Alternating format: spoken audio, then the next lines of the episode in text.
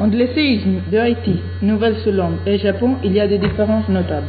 Commençons par Haïti. 870 000 habitants. Le séisme s'est produit à 17 heures.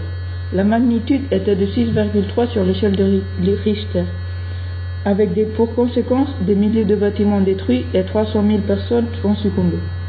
La raison est que les bâtiments sont de très mauvaise qualité. De plus, les hôpitaux les postes de police, ou tout autre bâtiment public, déjà très peu nombreux, étaient aussi très instables. Son épicentre se situait approximativement à 25 km. Nouvelle-Zélande, 400 000 habitants. Le séisme s'est produit à 12 heures. La magnitude était de 7,1 sur l'échelle de Richter, avec pour conséquence quelques maisons détruites, 150 à 200 personnes sont décédées. Les infrastructures sont de bonne qualité et sont nombreuses. Japon, 127 millions d'habitants. Le séisme s'est produit à 14 heures. Effet. Des réacteurs sont endommagés, mais très peu de bâtiments et de routes sont détruits. 10 000 victimes. L'infrastructure est de très bonne prévue pour résister à de forts tremblements. La population est aussi bien équipée et expérimentée. Son épicentre se situe à 130 km, à l'est de Sendai. Les vagues du tsunami ont atteint 20 mètres de haut.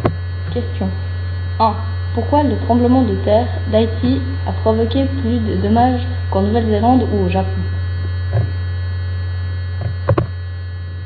Parce que les bâtiments ne sont pas construits de la même façon dans ces pays.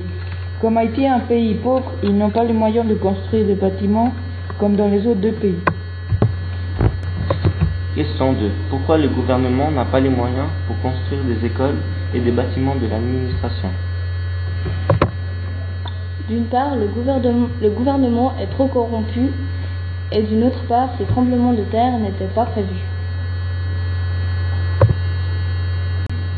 Question numéro 3. Peut-on comparer Fukushima à Tchernobyl? Réponse. C'est une situation très semblable, par contre, il y a beaucoup de différences. En Tchernobyl, le réacteur explose. À Fukushima, il est endommagé, mais il n'explose pas. Par contre, il y a trois réacteurs endommagés. Les plus importantes entre Christchurch et le Japon. Il faut dire que le tremblement de terre du Japon, de 9 degrés dans l'échelle de Richter, n'a pas provoqué des grands dégâts dû à que les bâtiments au Japon sont super sécurisés avec des protections antisismiques, grâce aux dures lois infligées aux constructeurs. Par contre, le tsunami a provoqué les plus grands dégâts, incendies, destruction des maisons, centrales de Fukushima, etc. À Christchurch, le tremblement de terre a détruit beaucoup de maisons, mais les grandeurs des maisons. La plupart des maisons sont unifamiliales, a aidé à réduire le numéro de victimes.